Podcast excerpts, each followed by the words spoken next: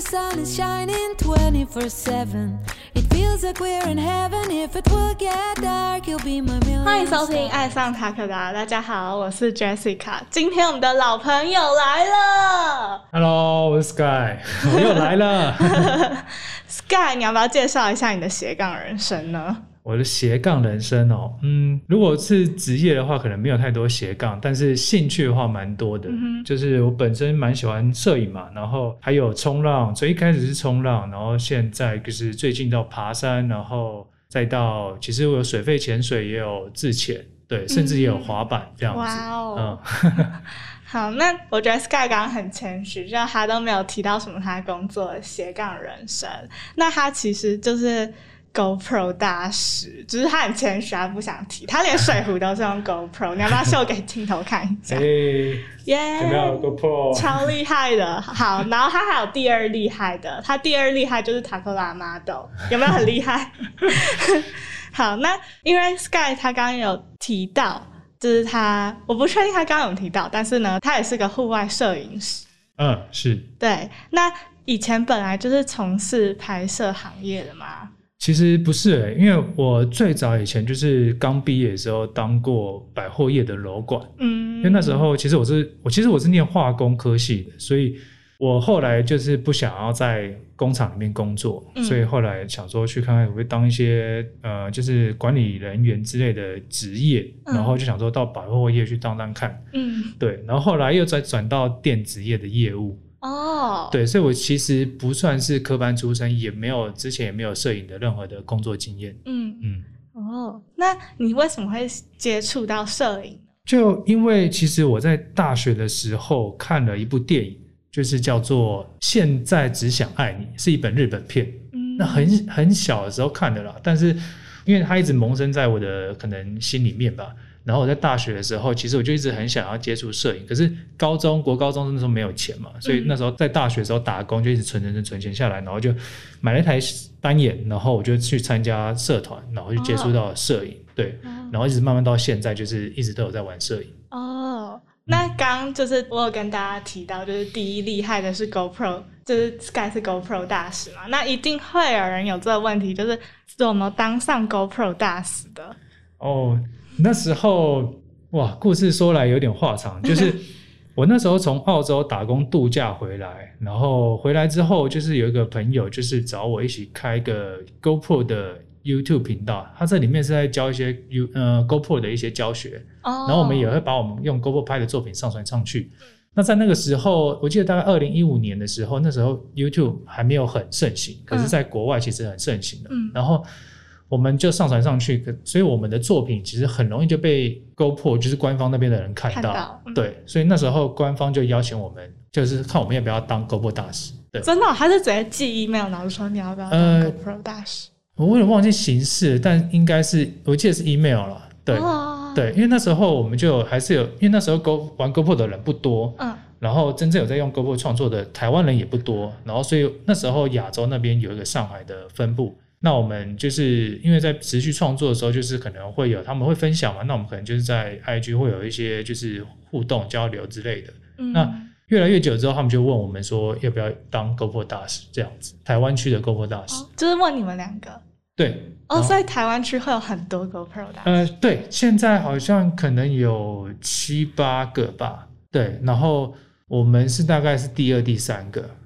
我我很好奇，就是王、嗯王阳明他也是 GoPro 大使吗？对，他是 GoPro 大使，但是他是比较特别的，就因为他是艺人身份，所以他比较特别。啊对，所以你们是同事关系也不算，因为其实我们根本也不会跟他共事到，对，啊他的 level 可能比较不一样。哦，对对对，了解了解。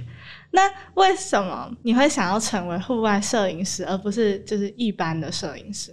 因为其实我自己实在是太爱旅游了，然后因为我很喜欢去分享，就是我的旅游经验，不管是照片，然后影还有甚至或是影片，嗯。对，所以这后面就是驱使我，其实我很想要做一个旅游摄影师，哦。然后所以我大部分旅游的部分的是的一些经验呢，都是在户外，我不是那种嗯。室内的那种，嗯。对，所以我就很喜欢去到处去世界各地冒险那种感觉，嗯，对，然后可能慢慢这样子，就是我的作品被别人看到，然后可能案子接的都大部分可能是比较偏户外的，嗯，所以就变得变成户外摄影师。但是其实我大部分也都都接了，对啊，哎、户外摄不是应该是说旅游摄影师？嗯你刚刚提到就是你的作品是都是 vlog 吗？还是不是照片？哦，我的旅游作品大部分都是，其实我最一开始都是做创作影片，有点像是形象短片那种感觉。就是我到一个国家之后，我会把我，比如说我旅游个五六天、七八天，然后把这七八天的旅游过程的影片剪辑成一个像是比较酷炫的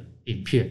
哦，对，那我那时候是从那边那这种这种方向去做起来的。嗯，对然后可能就是在创作上，可能就有比较，可能比较幸运，大家就有看到这样子。嗯，嗯嗯。了解。那嗯，是什么原因让你想要以户外摄影师或者是旅游摄影师为正职呢？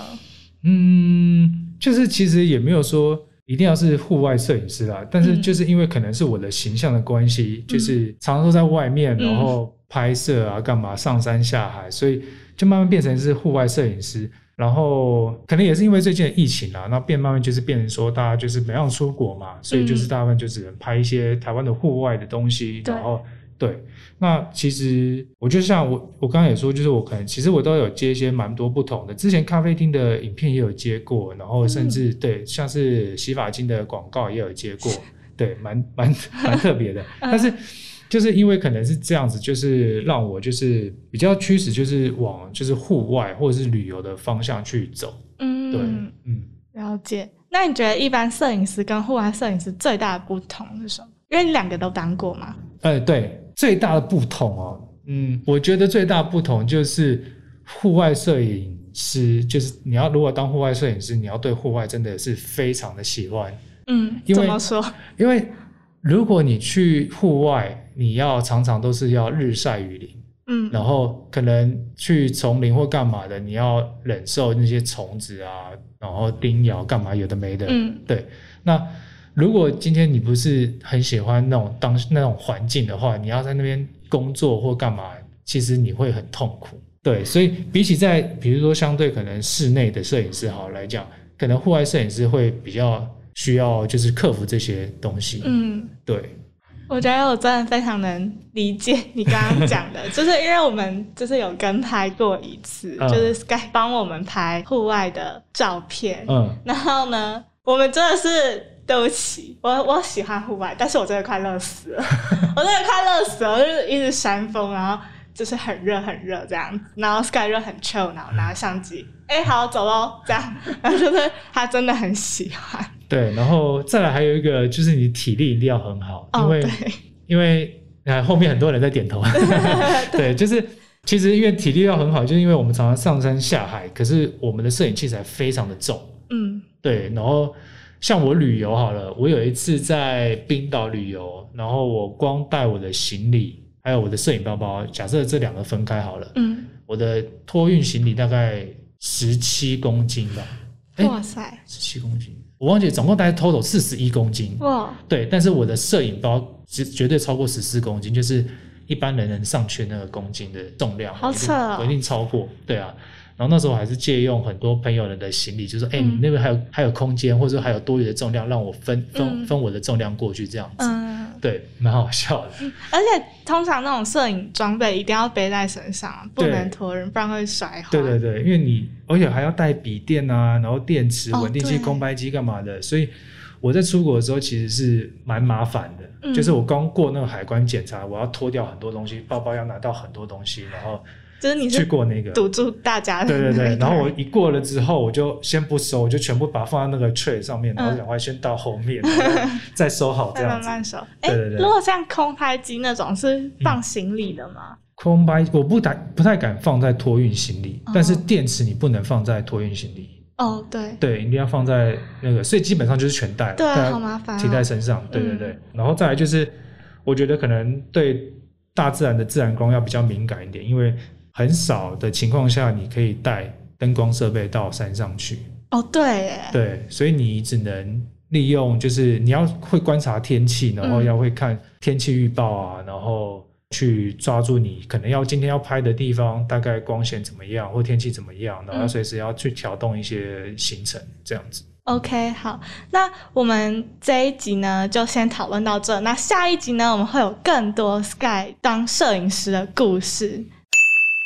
Hello，大家好，我是 Sky。大家还喜欢今天的内容吗？